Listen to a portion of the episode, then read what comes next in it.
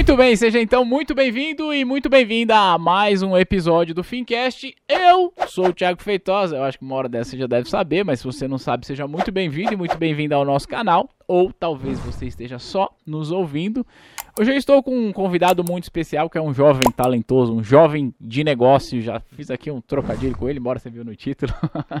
Brenão, já vou passar a palavra para você, só vou fazer aquele jabazinho que eu faço no começo, que é o seguinte, para você que está aqui nos assistindo no YouTube, lembra de se inscrever, ativar o sininho para você não perder nenhum conteúdo que a gente posta. E se você está só nos ouvindo aí no Spotify, seja lá onde for, vai lá no YouTube, digita Fincast, o podcast da T2. Lembra que o Fincast agora está num canal novo, a gente acabou separando aqui. Então, é, se inscreve no canal da T2 e também no canal do Fincast. Agora sim, Breno Perrucho. Cara, muito obrigado pelo seu tempo, obrigado por você estar aqui. Quero começar esse vídeo antes de passar a palavra, agradecer você pelo teu trabalho, você inspira muitos jovens. É uma das coisas que eu te falei lá no começo, é que a sede da T2 aqui, a gente aprendeu muito com você, então tem um pouco da história que a gente já contou. Mas aqui na empresa mesmo, a gente tem gente que trabalha aqui porque se conectou com o mercado financeiro através do seu conteúdo. Aí, porque essa pessoa se conectou com o mercado financeiro através do seu conteúdo, ela foi em busca de especialização e hoje está aqui trabalhando no T2. Então, você tem a prova viva de que você muda a vida de muitas pessoas. Então, Nossa, parabéns pelo trabalho. E, e obrigado pelas palavras, ô, Tiagão. Poxa, prazer enorme estar aqui. E, e, é muito, muito doido isso, porque você vê, a gente quando fica no dia a dia ah. só é, exercendo o nosso trabalho, que deixa é, ele, ele, passa a ser processual, né? Ah. Putz, eventualmente chegar a ouvir um depoimento desse é uma coisa que toca, cara, de verdade. Muito obrigado. Pô, legal. Parabéns pelo trabalho e continua. Bom, eu tô bastante feliz em estar aqui. A gente coloquei na mesa. Abre, põe na câmera aberta aí pra mim. Isso. Eu coloquei na mesa aqui o livro O que o ensino não te ensina. Eu quero, quero perguntar para você o que, que o ensino não ensina, embora eu sei que tem aqui. Mas antes de a gente falar sobre isso, eu queria explorar um pouco mais o Breno. Não o Breno jovem de negócio, Breno empreendedor, dono de um canal aí com bateu 2 milhões de inscritos agora, parabéns inclusive. Eu queria explorar um pouco mais, cara. Qual foi o dia que você falou assim, acordou, era o Breninho lá pequenininho, falou: ah, "Mãe, eu acho que eu vou ser um empreendedor e vou falar de finanças". Qual foi que o dia? É, eu sei que não foi bem assim, mas é. tem uma história antes das jovens, ou seja, como é que você chegou aqui? Tem uma história de medicina, queria explorar um pouco isso, posso? Vambora, nossa, é. Cara, quando eu tinha uns 13 anos de idade, 12, eu comecei a fazer vídeo no YouTube, mas não para falar de finanças. Naquela época, finanças era uma. É, algo inexistente, é. mas eu gostava muito de música. Meu pai me ensinou a tocar violão um pouquinho cedo, ele nunca tinha estudado nada de teoria, mas era muito é, do que ele pegava de ouvido. E aí, eu que via ele como o maior exemplo que eu tive, é, queria fazer as coisas que ele fazia. Então eu comecei a buscar aprender com ele. Ele foi me ensinando, depois eu fui fazer aula de piano, aula de bateria, já passei por um monte de instrumento. E aí, de repente, eu falei, com uns 12 anos, falei, ah, vou fazer meus vídeos do YouTube. O que era fazer esses vídeos do YouTube? Era gravar cover de música com amigos e postar só para dizer que a gente fez. Então, foi literalmente pelo rolê. E não tinha o comprometimento de fato de ser algo que eu sabia que, ah, isso vai ser grande ou isso daqui vai ser algo que eu vou fazer profissionalmente. Era diversão, né? Uhum. E eu sabia que a, o, a, o comprometimento ele estava na escola, de verdade. Só que aí, mais ou menos um ano depois que eu comecei a fazer isso, é, meu pai sofreu um acidente de carro, ele acabou falecendo, e eu me deparei com uma quantidade de dinheiro que não era muito, mas era o suficiente para você querer tomar carinho por aquilo que você sabe que as pessoas se amam, trabalharam para ter. E ao fazer, ao querer fazer medicina, o que eu tinha definido que ia fazer quando eu cheguei no ensino médio, na minha cabeça eu tinha muito claro como eu ia gastar esse dinheiro, né? que seria com, por exemplo, um consultório médico, que eu poderia pagar o aluguel, comprar os equipamentos e me ajudar a dar esse start na carreira. Mas eu fiquei seis meses na faculdade de medicina e larguei, porque eu não consegui ver muita relação com base no que eu queria para minha vida no futuro em relação ao que eu de fato estava aprendendo lá. Né? Vivi algumas experiências que foram bem engrandecedoras, mas que me mostraram que eu precisava de outro caminho. Por exemplo, tinha uma matéria específica chamada Saúde da Família, em que eram designado algum grupo de estudantes da minha turma para subir comunidades lá no Rio de Janeiro e entrar em contato, prestar atendimento para pessoas que não tinham nem condição de descer do morro para conseguir o SUS. Então era uma coisa bem pesada. E eu comecei a admirar muito os meus amigos, porque eles pareciam se amarrar com aquilo, mas eu ficava mal. Ficava, sabe, aquela energia negativa que contaminava, ficava assim, putz, é muito, um choque de realidade muito grande.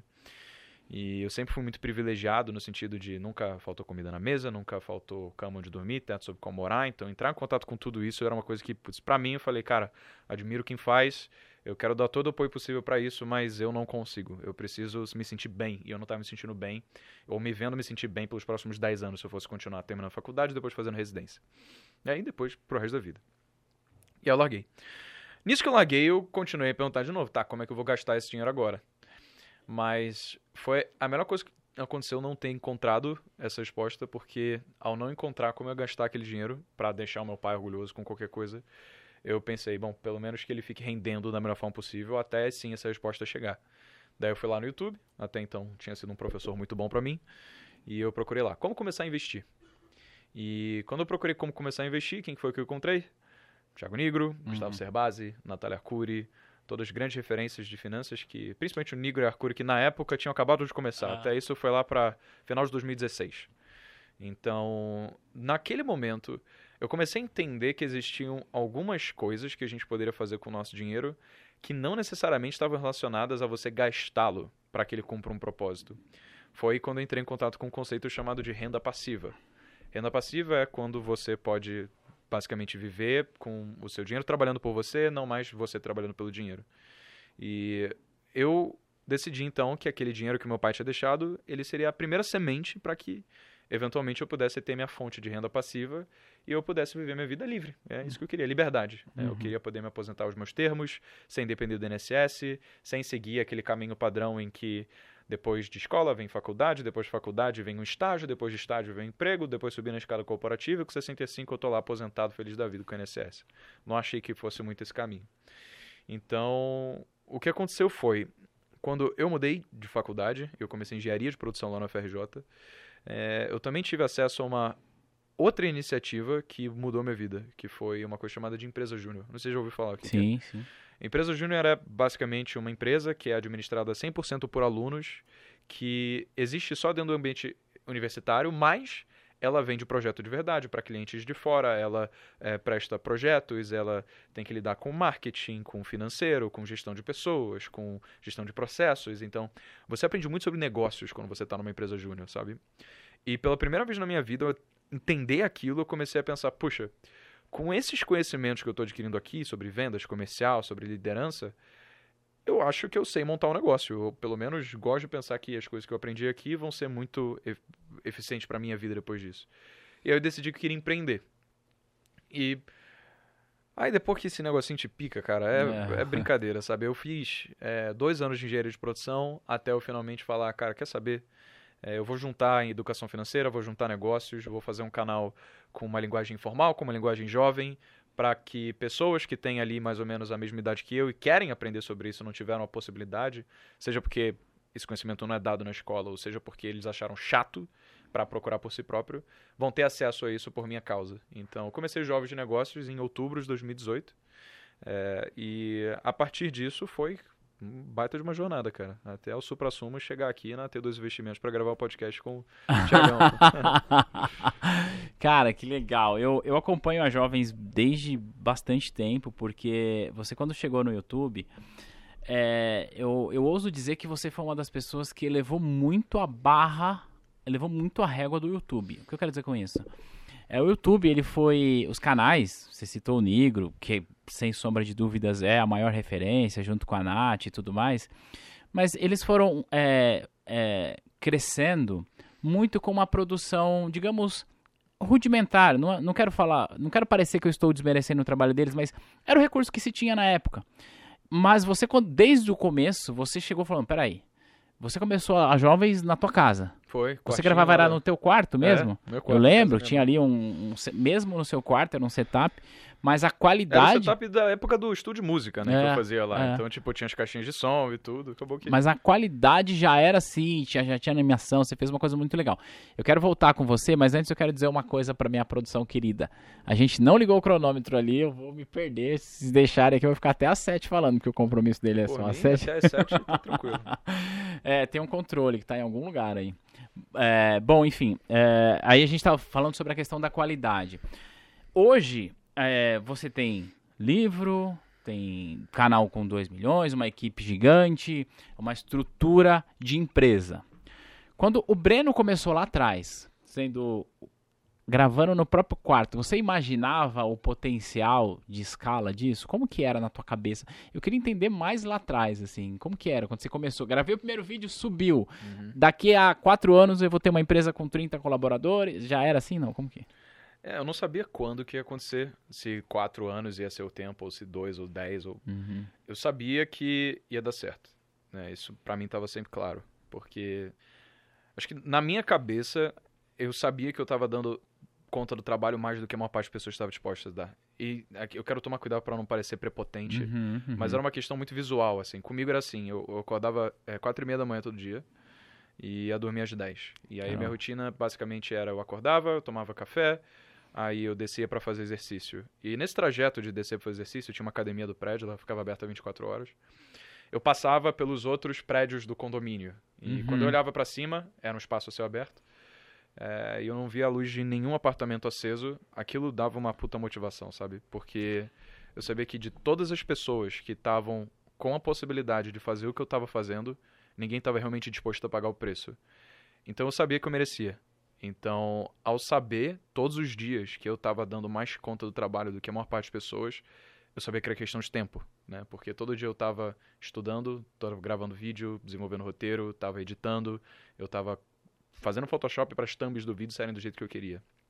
Então, eventualmente, é, eu achei que fosse durar dois anos, que era o tempo em que eu poderia me dar o luxo de ficar fora da faculdade, porque é o período de trancamento, onde uhum. se não der certo em dois anos, eu posso voltar para o é. mesmo lugar sem ter muitas perdas. Né? Eu estava numa universidade que a minha mãe sempre sonhou que eu estudasse, que era a FRJ.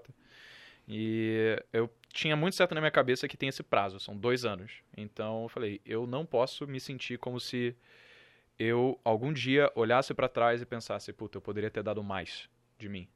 Então, por isso que eu fui entrar nessa rotina é, um pouco exagerada até, né, dentre os padrões que a gente tem hoje. Uhum. Mas simplesmente porque eu não tinha tempo a perder, sabe? E aí acabou que pelo menos eu consegui é, isentar a minha mãe, o que para mim era o meu primeiro milestone de é. ela não eu, eu não queria que ela justamente por não concordar com o que eu estava fazendo, ficasse arcando com Sim. a minha vida. E é, é, lógico que ela não ia deixar de fazer isso, Sim. porque, putz, é minha mãe, ela me é. ama e eu sou muito privilegiado em ter pessoas da minha família que querem ajudar. É, inclusive, foi um dos grandes catalisadores para que eu tivesse segurança de que, mesmo se tudo desse errado, é, durante esses dois anos eu poderia simplesmente focar e depois voltar para a faculdade, porque eu tinha uma estrutura familiar que permitia isso. Aí, no caso, para mim, eu não queria dar o luxo da minha mãe não discordando, da minha mãe discordando de mim, um dia eu chegar e ela chegar em casa eu tá lá assistindo Netflix e coçando o saco, pô, porque pô, você não estaria fazendo jus a esses privilégios que foram concedidos, uhum. porque, porra, tanta gente que tem muita coisa na vida, que é dado o cu de mão beijada e às vezes não, não faz jus a isso, sabe? Ah. Fica em casa acomodado, começa às vezes a viver pelos finais de semana, sexta-feira sai, sábado, domingo também, domingo, domingo já tá de ressaca, e o que acontece é, tipo, passa a semana inteira vivendo pelo final de semana. Eu não queria isso. Eu queria dar o sacrifício do presente naquele momento para que no futuro eu pudesse ter qualquer coisa na minha vida e fazer o que, que quiser com o meu tempo. Cara, que legal. Como é o nome da tua mãe, Breno? Cristine. É, eu me emocionei com o abraço que a tua mãe te deu em um vídeo, que foi o vídeo onde você tava mostrando a, a, a sede. sede. Eu é, me emocionei é, com aquele abraço, assim. É. hoje ela é uma torcedora, né? É, que legal. Mudou um pouquinho, mas ainda quer que eu faça faculdade. É, sério, não mudou ainda. É.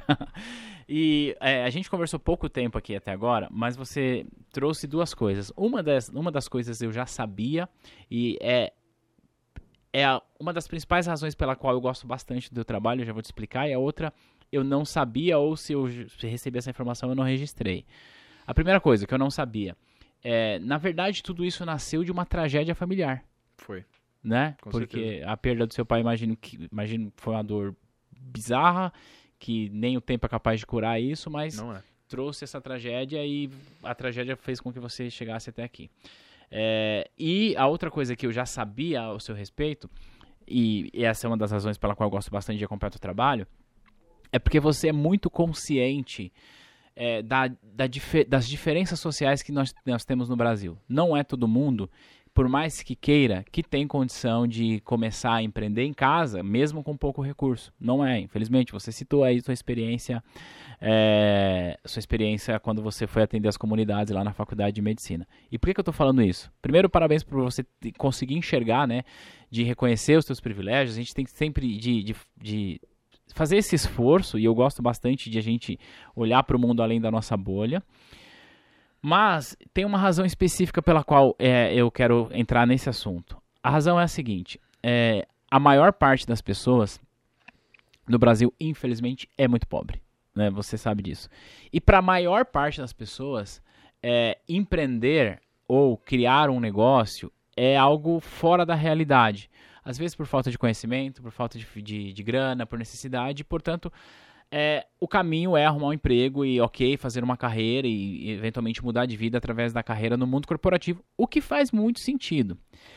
Entretanto, ainda assim, é, mesmo para quem pensa numa carreira no mundo corporativo, não é todo mundo que consegue o emprego dos sonhos. Uhum. É, trabalha onde dá, dadas as circunstâncias e tudo mais. E a gente acredita aqui na T2, Breno, que o único caminho para a gente melhorar isso é a educação. Quanto mais a pessoa se qualifica, mais a pessoa é, vai em busca de ter novos conhecimentos, estar apto a trabalhar em novas empresas, novos conhecimentos, ganhar mais, ter mais qualidade de vida. Ponto. Cheguei agora onde eu quero chegar. E aí vem a questão de, apesar de eu acreditar que a educação é o único caminho para a gente transformar o mundo, e eu trabalho por isso, esse é o trabalho da T2 aqui, é, a gente sabe que tem muita coisa que o ensino não ensina. É, o que, que você acha que é fundamental para que você seja um excelente profissional, seja do ponto de vista de quem empreende ou de quem vai fazer uma, uma carreira corporativa, já que você se propõe a falar aqui para gente sobre o que o ensino não ensina? Pô, tem tanta coisa.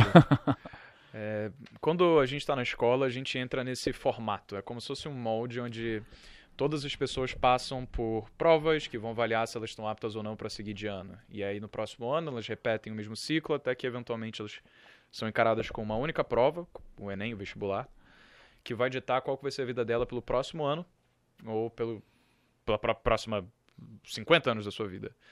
E tudo bem, essa é a forma como a sociedade entende que é mais eficiente para formar cidadãos. Só que existem algumas incongruências, tipo, você lida com dinheiro.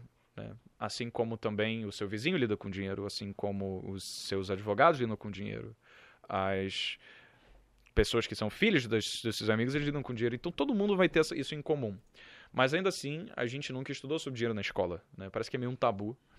E então, quando você vai fazer, por exemplo, a realização de um sonho, como comprar uma casa, provavelmente ao invés de acumular o dinheiro para pagar à vista, você vai financiar. Uhum. E aí você acaba 30 anos da sua vida se comprometendo a estar num único lugar, sendo que você não sabe qual vai ser a sua cabeça daqui a 30 anos, se você vai ter filhos, se a condição que você vai ter vai ser parecida ou não, se você vai querer, na verdade, estar naquele lugar ou você vai querer ter mais liberdade geográfica. Então, a gente acaba se deparando com uma série de questões que ninguém nunca ensinou a gente a lidar de verdade.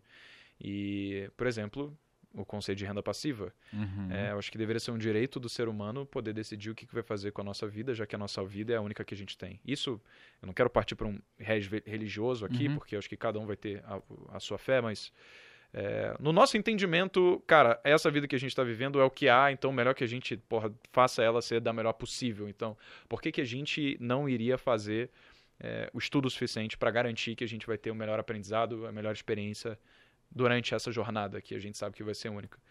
E a partir do momento em que a gente entende que existem alguns conceitos como liberdade financeira, como mercado financeiro, como empreendedorismo, que são coisas que a maior parte das pessoas até tem uma conotação negativa quando você fala, tipo, ah, você vai empreender porque você está desempregado, Não. como se fosse uma coisa, uau, você, ah. tadinho do Thiago, ah. foi abrir um negócio, mas tá necessitado mesmo ele, sabe? Ah. Como se fosse, tipo, ai, só mais uns dois anos até ele quebrar e é. voltar a fazer o que ele estava fazendo antes. É tipo ruim. É. Então, a gente não entende que a sociedade ela tem uma balança que precisa ser preservada para funcionar, que é da lei da oferta e da procura. Se existem pessoas que estão se formando, como você mencionou, e não estão conseguindo emprego, então tem que trabalhar com lugares em lugares em que elas não gostam ou com coisas que elas não acreditam de verdade, porque é o que tem. É. Então existe uma defasagem na lei da oferta e da procura aqui. Existe uma oferta maior de empregados do que empresas de fato que estão dispostas a contratá-los.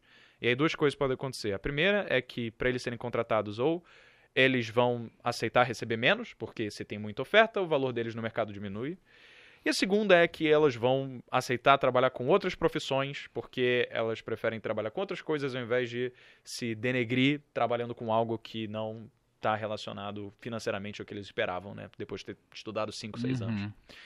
E eu acho que isso é algo que poderia ser resolvido se a gente tivesse uma transição no tempo em que a gente passa na escola estudando sobre coisas que não necessariamente são importantes para todo mundo. Não quer dizer que não seja importante, mas não necessariamente para todo mundo. Sim. Tipo, Fórmula de metamórficas e magmáticas, leis de Newton, Ah. que eu, por sinal, sou apaixonado, adoro física. Inclusive, se fosse uma faculdade, eu faria de física. Eu queria fazer de física, minha mãe falou pra fazer engenharia, porque físico no Brasil não ganha dinheiro. Aí. Palavras dela. Ah, Tá? E, mas eu reconheço que não é porque eu sou apaixonado por física que física vai me dar muito dinheiro uhum. e que vai me ajudar a produzir ou resolver problemas da sociedade. Mas se eu entendo que onde tem problema tem oportunidade, e se eu consigo aproveitar a oportunidade para resolver esses problemas, eu consigo me capitalizar, eu consigo ganhar dinheiro, eu consigo contratar gente, eu consigo resolver uma dor para o mundo e aí sim enriquecer com base no valor que eu estou agregando para esse ecossistema. Então, putz, eu entendo que a minha vida está muito mais relacionada à responsabilidade que eu tenho do que fazer, do que depender de um governo ter alguma lei que vai passar e vai beneficiar a minha vida. Eu acho que quando a gente sai da escola, a gente fica muito vitimista por esse Ah. processo atual. A gente assume que nós temos que reivindicar os nossos direitos. E aí tu vai ler a Constituição, é uma cacetada de direito que você É. tem. Direito à, à saúde, à vida, à moradia, à educação, à alimentação, a transporte. Você tem direito a tudo, tá na Constituição. Ou Tá. seja, o nosso Estado, ele já te garante uma cacetada de coisas que ele nem tem dinheiro para te pagar. Exato. Então você sai intitulado, você sai sentindo como se você merecesse tudo isso e você não se dá o trabalho de realmente fazer as coisas por si mesmo, sabe? Eu, particularmente, não quero depender de INSS, eu estou trabalhando para que eu possa me aposentar muito antes dos 65 Uhum. e eu acho que todo mundo deveria ter a chance de adquirir esses conhecimentos também, de educação financeira, de empreendedorismo, porque conhecimento é liberdade. Quanto mais a gente sabe, mais a gente consegue escolher como usar o nosso tempo. E a partir do momento que a nossa vida é única, eu acho que a gente não deveria perder um minuto sequer da nossa vida fazendo algo que a gente não gosta. Isso, obviamente, respeitando os limites da liberdade que a gente tem em relação a outras pessoas. né? Sim, é. Pô, muito, muito bom. Cara, eu costumo dizer o seguinte, é, pra tua geração, eu sou alguns anos mais velho que você, mas pra tua geração, é, cara, não vai ter INSS. Ponto. Não vai ter. Ah, mas o tá na Constituição. Esquece, não tem de onde tirar dinheiro pra isso, né? O INSS passou por uma reforma recente, em 2019, mas o próximo presidente, seja ele quem for, vai precisar reformar, se não for o próximo vai ser o outro, e reformas, e reformas, e reformas, e tem um outro ponto. A gente está aumentando muito a expectativa de vida, então a gente vai viver cada vez mais, trabalhar cada vez mais, e ter menos para receber de direitos, porque o fato é, se você tem direito a alguma coisa, alguém tem dever. E a, a nossa sociedade, infelizmente, não, não tá pensando É. muito no ponto de vista da obrigação, né? pelas próprias é, leis naturais da transição demográfica, quando você pega países que são desenvolvidos, naturalmente a taxa de natalidade tende a diminuir ao longo Ah. do tempo. Então, isso com base no avanço tecnológico, com base na, é, no avanço da medicina, com base na difusão de métodos contraceptivos, Uhum. com base na até entrada a- da mulher no mercado de trabalho. Aham. Então, o Brasil ainda é um país muito machista, que Ah. tem em muitos lares esse conceito de que o homem que tem que prover para tudo, mas ao longo do tempo o que a gente vê é que essa disparidade vai mudando conforme a sociedade vai evoluindo. Então, naturalmente, a população economicamente ativa, ela vai ter que sustentar uma população economicamente inativa, inchada, simplesmente por causa das leis naturais de transição demográfica que a gente já vê em vários países do mundo. Então, oh, a conta não fecha, de fato. É. pois é, mesmo que já tenha passado uma reforma, o próprio conceito da, é, da previdência social, ela é sustentada por meio de um princípio de pirâmide financeira. né? Exato. Então, é engraçado ver que o maior esquema de pirâmide financeira já criado no né? Brasil foi criado pelo nosso próprio governo, mas É. é, de fato E é legalizado, né? E, e as pessoas acabam acreditando muito nessa pirâmide financeira, mas também outras que pode ser pauta da nossa, da nossa conversa aqui. Mas como a, a gente ainda está falando sobre a questão da carreira, é, eu costumo dizer aqui o seguinte, Breno. Hoje eu já falei algumas vezes pra galera. Eu falo assim que a sua carreira é maior do que o seu emprego. E qual que é o meu conceito por trás disso? O que a, aqui na T2 a gente faz é qualificar as pessoas para que elas tenham carreiras no mercado financeiro. É isso que a gente faz aqui através das certificações. Mas eu sempre quero deixar claro para a pessoa que não é porque ela hoje tem um cargo legal num grande banco, numa grande corretora, que ela precisa casar com aquilo. E eu falo isso, cara, sua carreira é maior do que isso. Falo isso, inclusive, para quem trabalha aqui na T2. Falei hoje, falei, olha, a carreira é maior do que o emprego. Significa que eu não, quer, não os quero aqui? Não. Eu os quero, mas eu quero vocês aqui felizes, fazendo, fazendo sentido estar aqui. E aí, você, eh, para você fazer isso, você precisa assumir um protagonismo e estar livre. Livre quer dizer o seguinte, cara, hoje eu trabalho numa grande corretora, num grande banco, sou assessor, sou gerente, seja lá o que for. Mas eu não sou propriedade dessa empresa. Eu sou um profissional de mercado que estou disposto a fazer N coisas dentro das minhas habilidades e estou disposto a adquirir novas habilidades. Por que, que eu estou falando isso?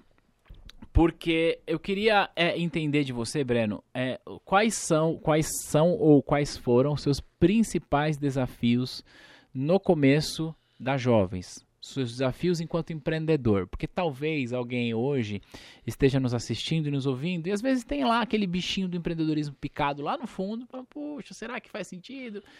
E é, é, entender esses desafios de alguém que conseguiu construir uma empresa tão grande quanto a sua pode ser uma grande lição. É, você pode compartilhar com a gente alguns desafios, problemas, enfim, alguma coisa. A gente pode falar de desafio até amanhã, cara. É? Acontece até hoje, né? É. Nunca para, a gente nunca só vai para. mudando o tamanho, os é. desafios, a, a, os desafios eles vão se alterando também, mas eles nunca deixam de existir. Mas no começo que, acho que para mim, é, a primeira coisa que aconteceu foi a barreira familiar, no sentido de apoio. Então, você é uma pessoa que está acostumado, quando você tem privilégio, você está acostumado a receber muito amor, muito carinho. Então, quando você de repente faz algo que ninguém da sua família concorda, ainda mais quando pessoas que você respeita e admira da sua família não concordam, isso é um baque.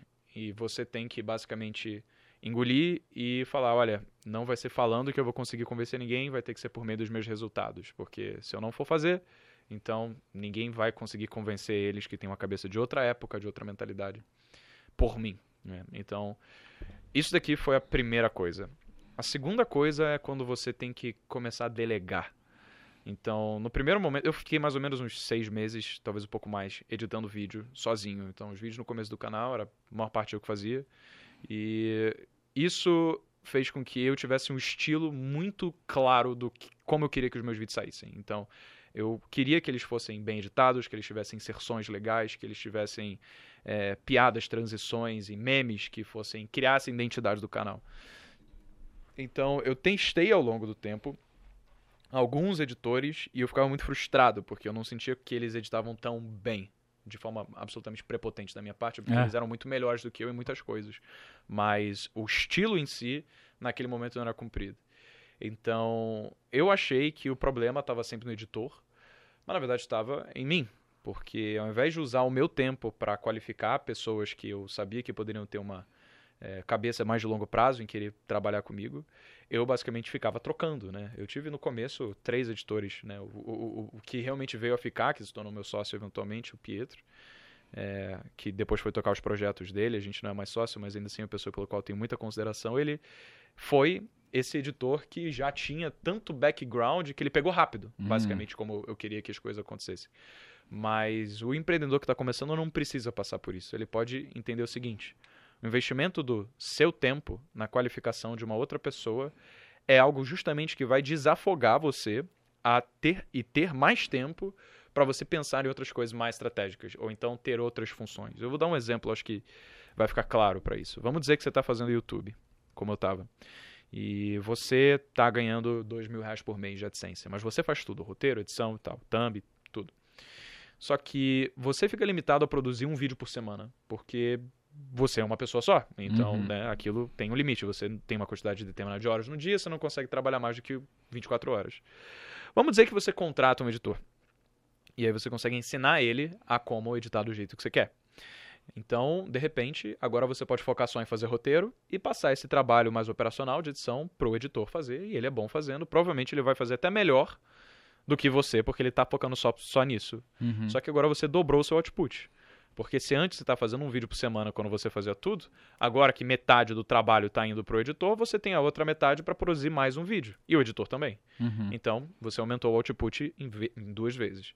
Se você aumentou o output em duas vezes, numa regra de três básica, você pode agora estar tá ganhando 4 mil reais. Uhum. Né? E pensa, se você estiver pagando 2 mil reais para um editor, agora você tem pelo menos 2 mil reais para você. Mas você pode ir além ainda que está sobrando dois mil reais, você pode contratar um roteirista e esse roteirista pega o jeito do que você quer fazer e ele ajuda você a escrever os vídeos para que você possa pensar em outras coisas. Então, vamos dizer que você está ganhando quatro mil reais, dois mil reais estão indo para o editor, dois mil reais estão indo para o roteirista. Poxa, agora você pode usar o seu tempo para trabalhar em cima de um infoproduto, de um curso, que é algo que não requer muito trabalho para fazer é, comparado a outras coisas. Uhum. E de repente você termina um curso que você começa a, que você produz e sozinho você vê que esse curso está te gerando 10 mil reais. Então você tem 4 mil reais do YouTube, mais 10 mil reais só do curso que você conseguiu adquirir. Ou seja, o que acontece é o reinvestimento no seu negócio promovido pela delegação faz com que você consiga escalar e gerar muito mais retorno do que se você manter com essa cabeça de né, tapa-olho de cavalo para. Ninguém faz sabe, tão bem quanto eu. ninguém faz tão bem quanto eu e você impede que você consiga crescer. Ah. Porque a maior surpresa que a gente tem é que, eventualmente, mesmo que no começo não fique tão bom quanto a gente espera, às vezes as pessoas que a gente contratou elas começam a fazer muito melhor do que a gente jamais poderia fazer. Ah. Leva tempo, isso ah. não acontece de imediato. Então, para mim foi um baita desafio que foi muito mais pelo meu ego do que de fato por, né, sabe, as pessoas não terem talento ou nada. Cara, hoje tem quantas pessoas nas Jovens? Hoje, cara, depende do momento. Hoje é. são 27, é. a gente já teve uma estrutura de 45. Caramba. Que acabou não se justificando, aí uhum. a gente precisou fazer uma enxugada. Mas pode ser que daqui a pouco tenha 45, 50, 60. Eu é espero, muito... é. É, o nosso mais mercado é muito, gerando, melhor. É, é, muito dinâmico, né? Cara, muito, muito legal a gente entender isso. Eu queria agora, Breno, é, entrar um pouco mais sobre a missão das jovens. Você provavelmente deve ter alguma coisa, algum escopo em relação a isso. E aí isso me faz voltar em um tema que você falou, que é o lance das pirâmides. Você falou assim, olha, o INSS ele é formado num modelo de pirâmide e é a maior pirâmide do Brasil e é a pirâmide legalizada. Por outro lado, é, por que, que eu quero voltar nesse tema? É, porque, como eu disse, aqui a gente prepara profissionais para o mercado financeiro, então a gente procura sempre trazer é, um nível de consciência maior do que aquilo que as certificações pedem, ou seja, quero explorar para a pessoa aprender de verdade, não só passar na prova para que essas pessoas sejam multiplicadores de boas práticas é, de educação financeira. Tem um dado que eu não sei de cabeça agora, tá? Talvez se a gente pesquisar a gente até consegue colocar na, na, na descrição aí e tal, mas que o número de CPFs que se envolvem com pirâmides financeiras das mais variadas é maior do que o número de CPFs na bolsa de valores. Uau, eu não sabia disso. É, eu não sei exatamente, mas é, eu vi esse dado recente, mas que eu lembrei dele agora. Chocante. Então a bolsa bateu quase 5 milhões de CPF agora, da último dado que eu tenho, né?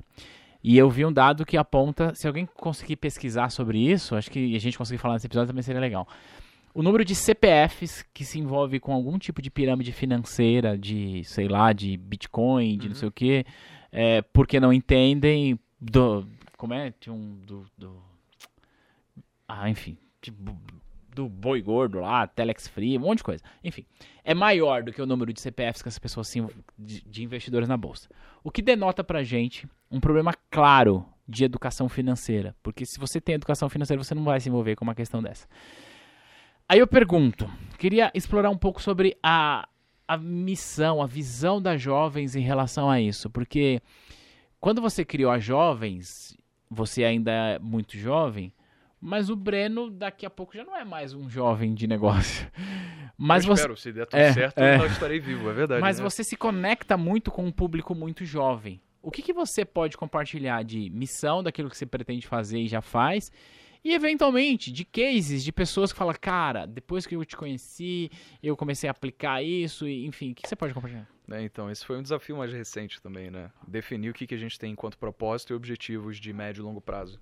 E te falar, cara, foi difícil, viu? É difícil. Mas, é, falar, a, a, esse ano a gente trouxe uma sócia que ela é uma pessoa extremamente qualificada. Ela faz os maiores eventos globais da Riot Games, que é, sabe, é a empresa do LoL. Então, uhum tem 180 milhões de usuários e ela é uma executiva lá de Los Angeles que basicamente teve filho aqui, ficou aqui para cuidar do filho, acabou se envolvendo com vários projetos, um deles é jovens, enfim.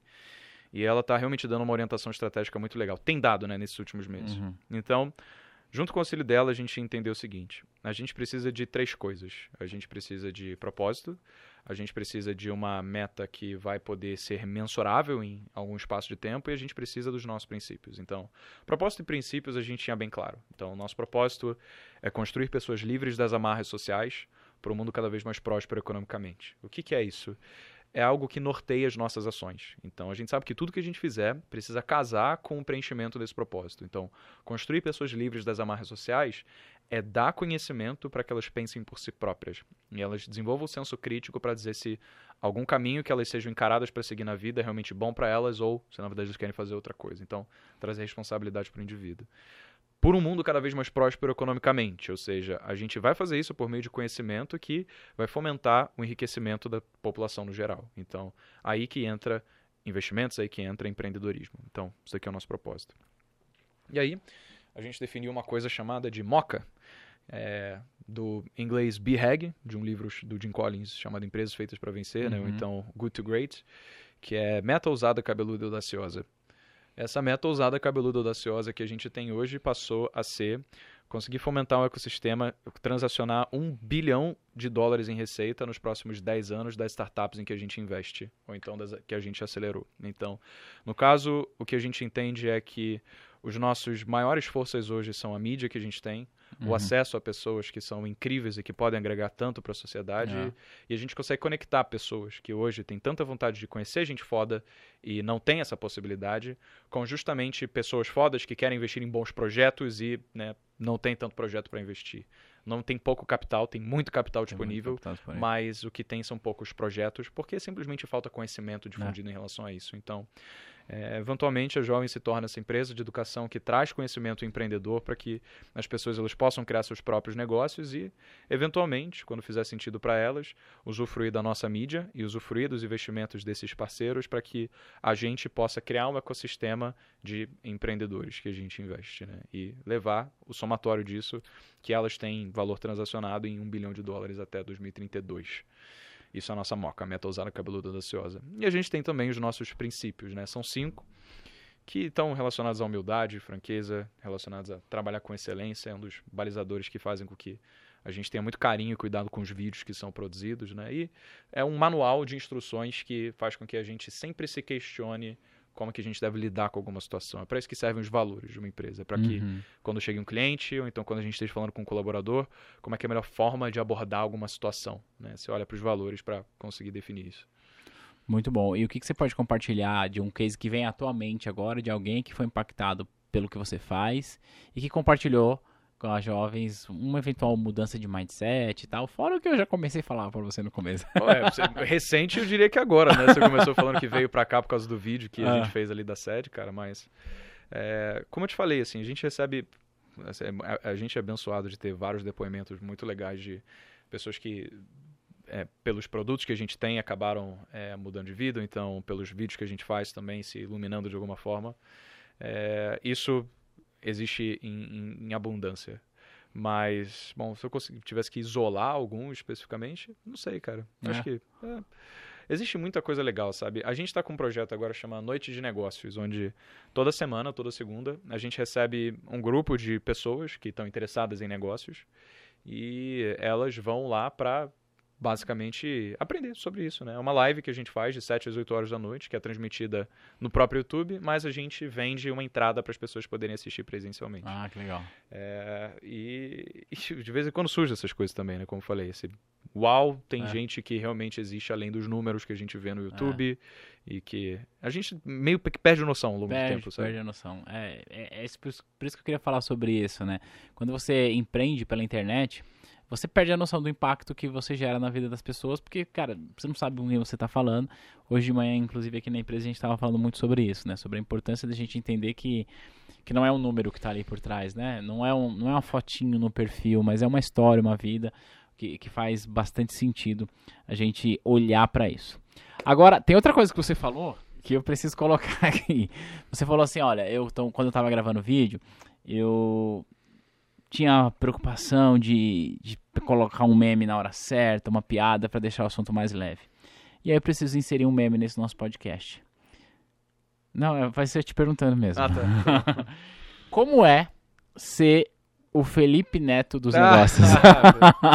Cara, se eu tivesse que dizer quantas vezes eu já ouvi isso, mano, eu acho que.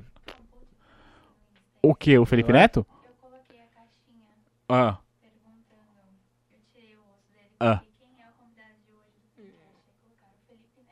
Aí tá vendo? O Felipe Neto do mercado financeiro, é isso mesmo. Felipe Neto dos investimentos, Felipe Neto dos negócios, É. Felipe Neto do mercado.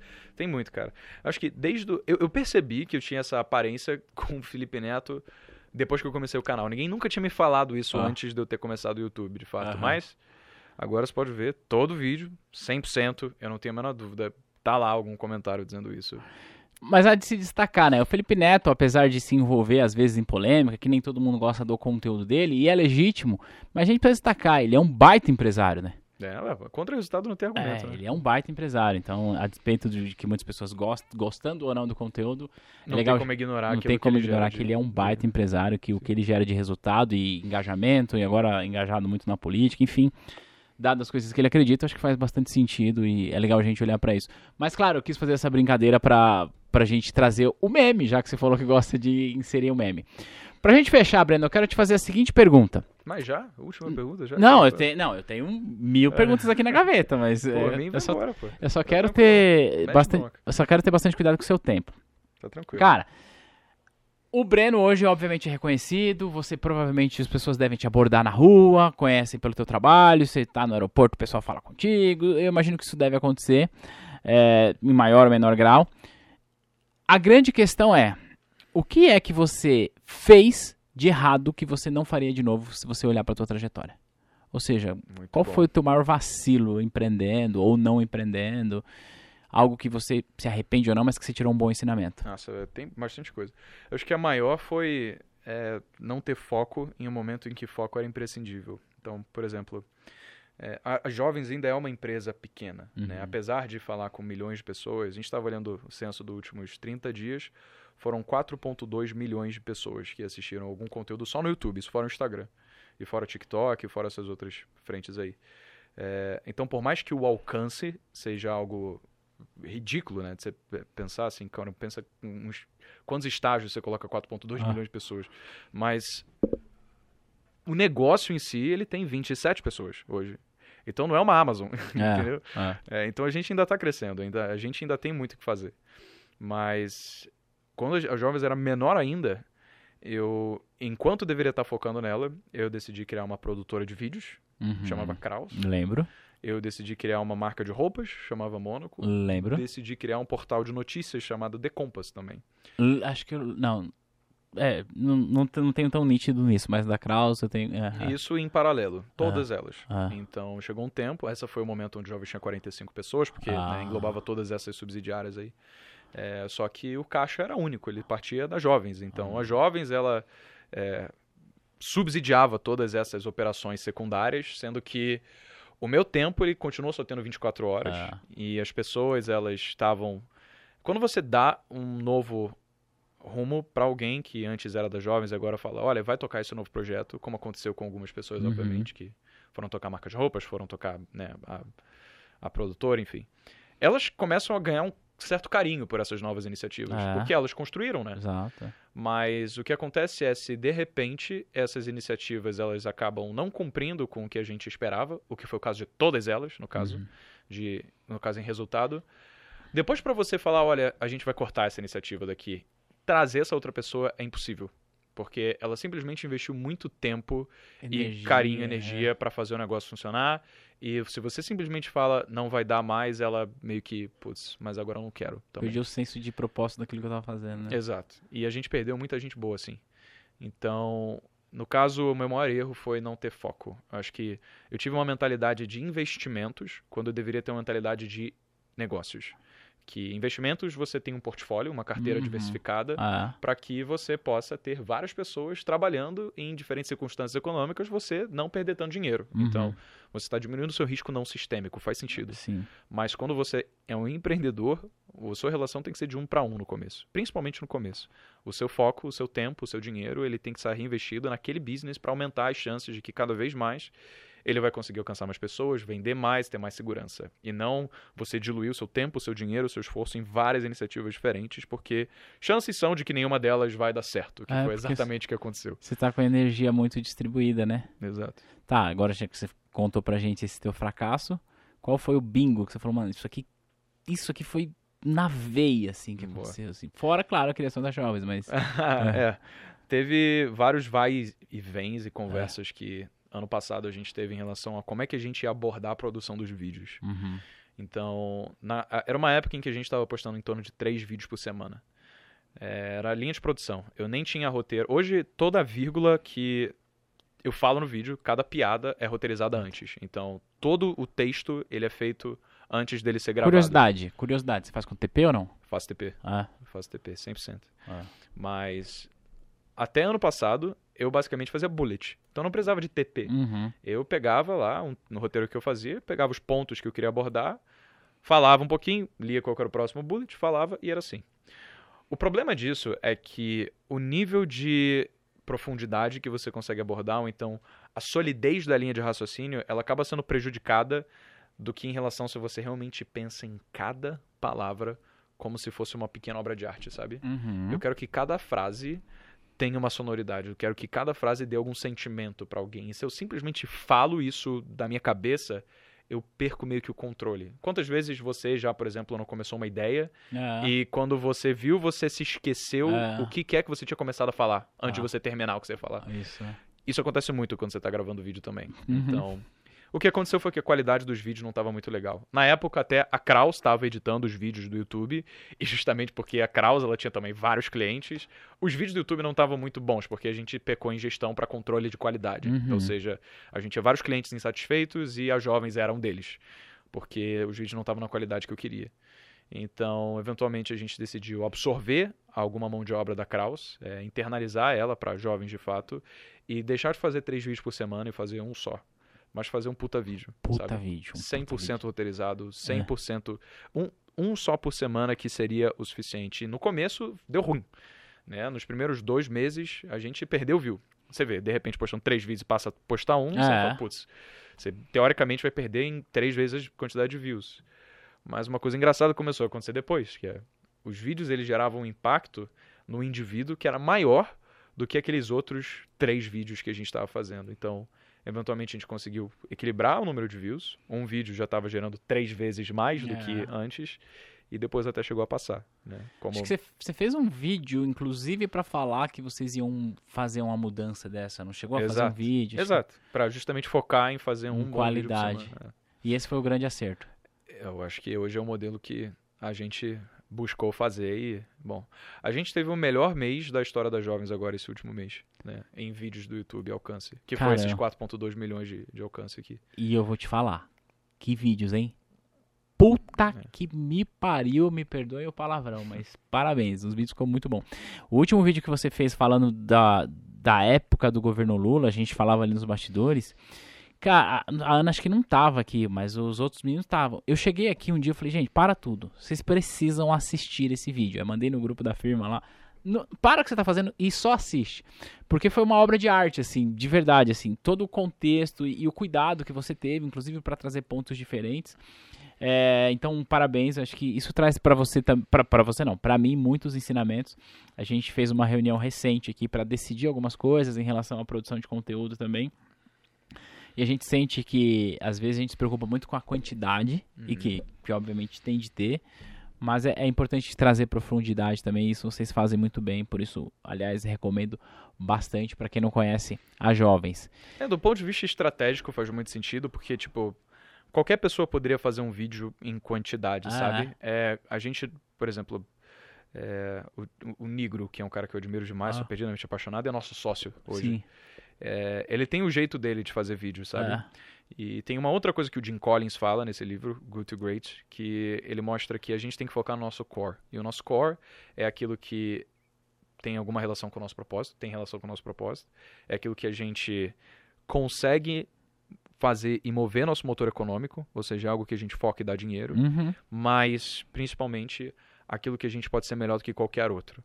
Então, por exemplo, se eu penso em educação financeira, dificilmente eu acreditaria que eu sou o melhor para falar disso. Eu não tenho nem diploma, né? Uhum. A real é essa. Então, é, eu vejo que se fosse para falar sobre educação financeira, e especificamente, sei lá, eu não teria como competir com o Finclass do, do É, Thiago sim, é. mas vídeo eu sei fazer, sabe? E a didática eu acho que a gente tem também. É. Então, por isso que a gente quis focar 100% em fazer um vídeo onde a gente fala que, cara, é, até alguém conseguir alcançar isso daqui vai levar um tempo. E se alguém chegar, a gente já vai ter passado também. Porque a gente sempre vai retroalimentando É essa roda. retroalimentando a qualidade. E é isso aí. Eu costumo, eu costumo, eu acredito e falo isso às vezes, que nada vence a disciplina de você fazer a mesma coisa todos os dias e jogar o jogo do longo prazo.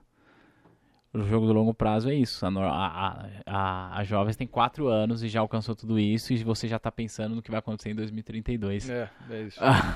é uma meta ousada, cabeluda e audaciosa, É, mas meta ainda assim ousada, é... cabeluda e audaciosa. Mas que faz sentido, você tem um caminho, né? Você sabe pra onde você quer ir. Exato. Quem não exato. sabe onde quer chegar, qualquer lugar serve, né? Exato, exato. Isso foi uma visão legal e uma interpretação bacana da sua parte, porque, por exemplo, a partir do momento em que a gente entende que empreendedorismo e negócios acabam sendo o que mais conversa com o nosso propósito, então, justamente ao longo do tempo, a gente vai deixando de falar tanto sobre simplesmente educação financeira e dar Exato. mais espaço para outras coisas que são mais relacionadas a negócios de fato, né? Então, hoje ainda existe esse conceito de que Jovens de Negócios é um canal de educação financeira ou economia por causa dos últimos vídeos, Sim. mas não é uma coisa que eu quero manter pro longo prazo. O que eu que tem exatamente a mesma qualidade ser reconhecido como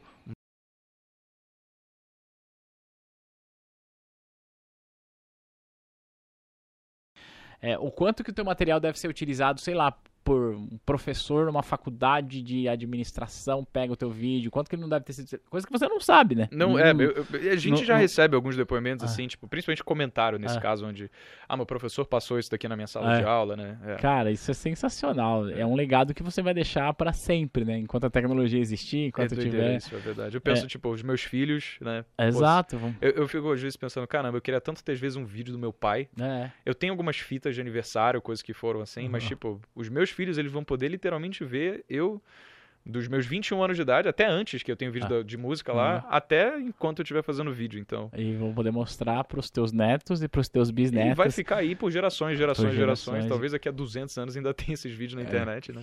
Que loucura, É, né? A gente doideira, tá vivendo uma fase. Cara, esse papo tá muito bom. É, eu, eu nem sei nem como terminar essa nossa conversa aqui. Mas eu quero agradecer muito pelo seu tempo, pela sua disponibilidade. Mas é a segunda vez que a gente consegue produzir alguma coisa junto. A outra vez foi é, pelo Instagram, que diga-se de passagem, eu estava refrescando a sua memória aqui. Eu Mas a gente fez uma gente, live e a live que a gente Eu fez. sequelei. Oi? Eu falei que não lembrava, sequelei nessa, nesse quesito aí. Mas é porque chega uma certa idade que a gente Eu não sei, consegue mais lembrar das coisas. ficando Eu caduco, eu tenho que... Eu Ah, te- Idosos de negócios, eu vou É, mudar o eu tenho um pouco de medo de chegar na sua idade do jeitinho que você tá Então, assim. Não quero. pois é, cara, deveria, deveria. Meu medo é chegar na sua idade assim, eu não quero não. Mas brincadeira, segunda vez que a gente faz isso, quero deixar aqui o convite registrado pra você voltar aqui a terceira, a quarta, a quinta. E não, eu não vou fazer igual o Bruno Perini, Aham. que quando alguém vai lá três vezes, ele entrega um boleto pra pessoa pagar. Fica tranquilo. Uau, eu não, não sabia disso. Não, não sei se ele é, literalmente entrega, mas ele Aham. sempre fala, ah, é a terceira vez que você tá aqui, e a terceira vez você eu ganha um boleto. é, então, é. Não, essa eu não sabia, não. Mas É. se, se for, ele esqueceu de dar o meu, porque eu já fui algumas também. lá É, então, é. então não, não farei como o Bruno. Obrigado. Mas quero deixar cara. Tamo registrado o convite para você voltar aqui quantas vezes quiser. Tem muito ensinamento pra gente falar do, do livro, do seu próximo livro, do próximo passo da, das jovens, das, das empresas que hoje fazem parte desse pool de negócio. Mas, claro, em respeito ao seu tempo, em respeito ao tempo de quem está nos assistindo. Eu acho que eu não preciso, tá? Mas, de qualquer forma, a gente tem que seguir o protocolo. Eu acho que eu não preciso dizer pra galera seguir você no Instagram, no YouTube, porque provavelmente a galera já te segue, já te acompanha, etc e tal. Mas, seguindo o protocolo, eu queria que você olhasse pra aquela câmera ali e contasse pra galera como que a galera te acha, te acompanha, te segue e tudo mais. Boa.